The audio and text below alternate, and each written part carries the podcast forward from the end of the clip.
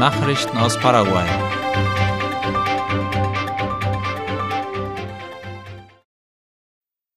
Javier Jiménez wird neuer Industrie- und Handelsminister.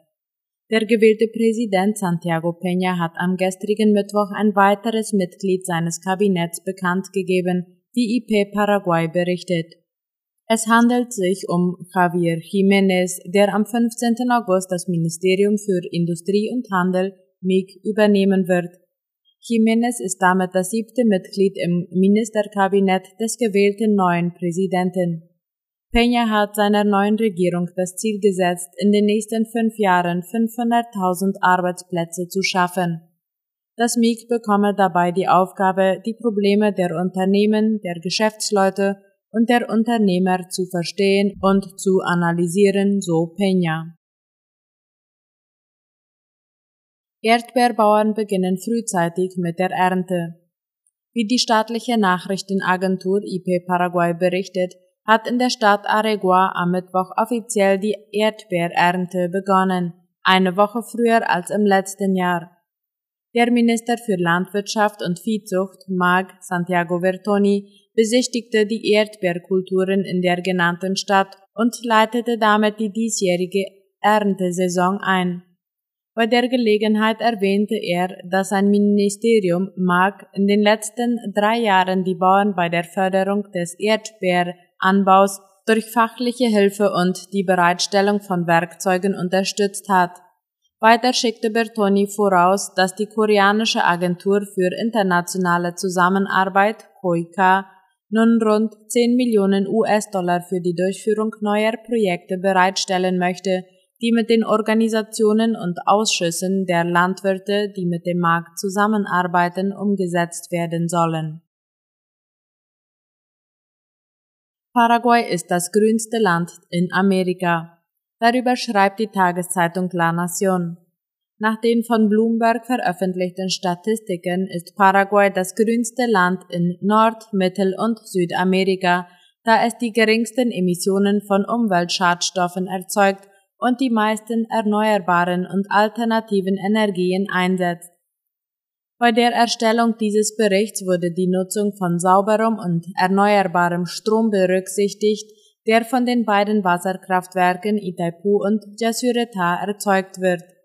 An zweiter Stelle in dieser Rangliste steht Costa Rica, das nach Paraguay mit 98 Prozent den höchsten Anteil an Energieerzeugung aus kohlenstoffarmen Quellen aufweist gefolgt von Brasilien, das 89 Prozent der sauberen Stromerzeugung erreicht hat. Argentinien und Mexiko sind die am wenigsten umweltfreundlichen Länder mit einem Anteil von 36 bzw. 26 Prozent an der Stromerzeugung aus kohlenstoffarmen Quellen.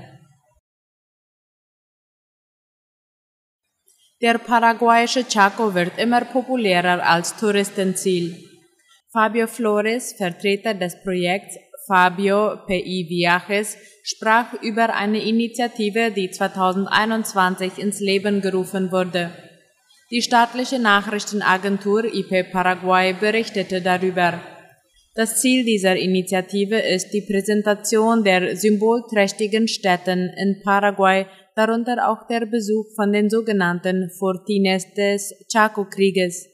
Fortines wie Toledo, Boquerón und Isla Poi sowie die Naturschauplätze Laverinto Vegetal und Laguna Capitan werden aufgelistet. Eine besondere Sehenswürdigkeit sind die Flamingos, die in den Salzlagunen zu beobachten sind. Flores will einladen, den Chaco und seine Geschichte kennenzulernen, damit Menschen sich nicht nur aus Büchern oder sozialen Netzwerken informieren.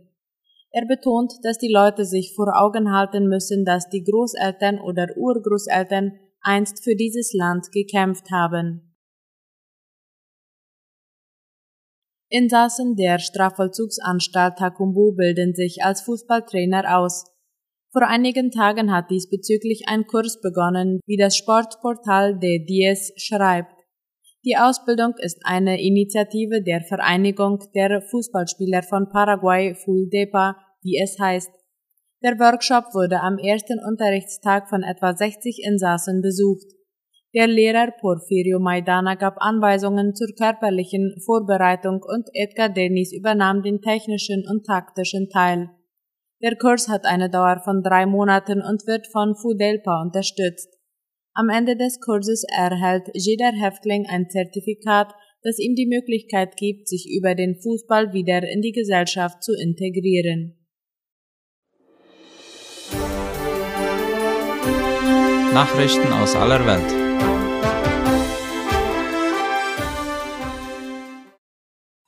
USA genehmigen Verkauf von Laborfleisch. Wie es laut der Tagesschau heißt, darf künftig in den USA im Labor gezüchtetes Fleisch verkauft werden. Das US-Landwirtschaftsministerium erteilte die kalifornischen Firmen Upside Foods und Good Meat die endgültige Genehmigung für den Verkauf von kultiviertem Hähnchenfleisch. Die Vereinigten Staaten sind nach Singapur das zweite Land, das den Verkauf von im Labor gezüchtetem Fleisch erlaubt. In Singapur hatte der Mutterkonzern von Good Meat bereits im Jahr 2020 die Genehmigung erhalten, Laborfleisch zu verkaufen. Allerdings ist das Hähnchenfleisch aus Zellkulturen auch in Singapur bislang nicht im Einzelhandel erhältlich, sondern nur im Restaurant. Auch in den USA wird das Laborhähnchenfleisch zunächst nur in Gaststätten erhältlich sein. Die beiden Unternehmen haben bereits Aufträge von J, einem Starkoch in San Francisco und Washington. Nach dem Testlauf in der gehobenen Gastronomie wollen sie ihre Produktionskapazitäten ausweiten, dann sollen Verbraucher das Laborfleisch auch im Supermarkt kaufen können. Brücke zur Krim durch Angriff beschädigt. Wie unter anderem der ORF meldet, haben ukrainische Truppen nach Angaben der russischen Verwaltung des besetzten Teils von Cherson eine wichtige Brücke angegriffen, die das Festland mit der 2014 annektierten Halbinsel Krim verbindet. Die Chongar-Brücke sei in der Nacht getroffen worden, teilte der russische Gouverneur der Krim, Sergei Aksionov, heute auf Telegram mit. Es habe keine Opfer gegeben, die Schäden würden derzeit begutachtet, sagte er und rief die Bevölkerung zur Ruhe auf. Steinmeier wirbt für engere Beziehungen mit Kirgistan. Bundespräsident Steinmeier hat seine Reise in Zentralasien mit einem Besuch in Kirgistan fortgesetzt, so die Deutsche Welle.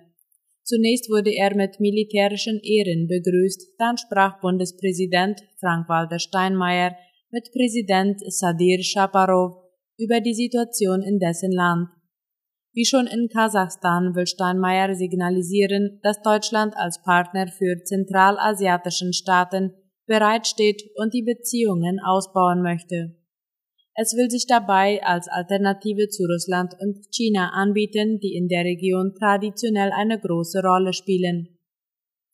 Deutschland setzt darauf, dass in den früheren Sowjetrepubliken die Anziehungskraft Russlands wegen des Angriffskrieges in der Ukraine nachlässt und die Einflussnahme Chinas zunehmend kritisch gesehen wird. Das im Vergleich zu Kasachstan wesentlich kleinere Kirgistan ist aus wirtschaftlicher Sicht interessant, weil es über große Vorkommen an seltenen Erden und Gold verfügt. Für ein Abkommen zwischen EU und Mercosur muss die EU den Protektionismus aufgeben. Das hat der brasilianische Präsident Luiz Inácio Lula da Silva laut Latina Press gesagt. Die EU und der Mercosur-Block haben die Verhandlungen 2019 abgeschlossen, aber das Abkommen wurde aufgrund von Bedenken über die Abholzung des Amazonas und Brasiliens Engagement für den Klimawandel auf Eis gelegt. Lula hat versprochen, die Klimapolitik seines Landes zu überarbeiten. Die Kommission hat vorgeschlagen, dem Abkommen einen Anhang beizufügen, in dem die Verpflichtungen in Bezug auf die Entwaldung und andere Bereiche der Nachhaltigkeit aufgeführt sind. Sie wartet jetzt auf die Antwort des Mercosur. Frankreich hat erklärt, dass es abwarten wolle, ob Fortschritte bei dem Thema Klima und Abholzung zu erkennen seien. Sowohl Brasilien als auch die Europäische Kommission hoffen, das Handelsabkommen bis Ende des Jahres abschließen zu können.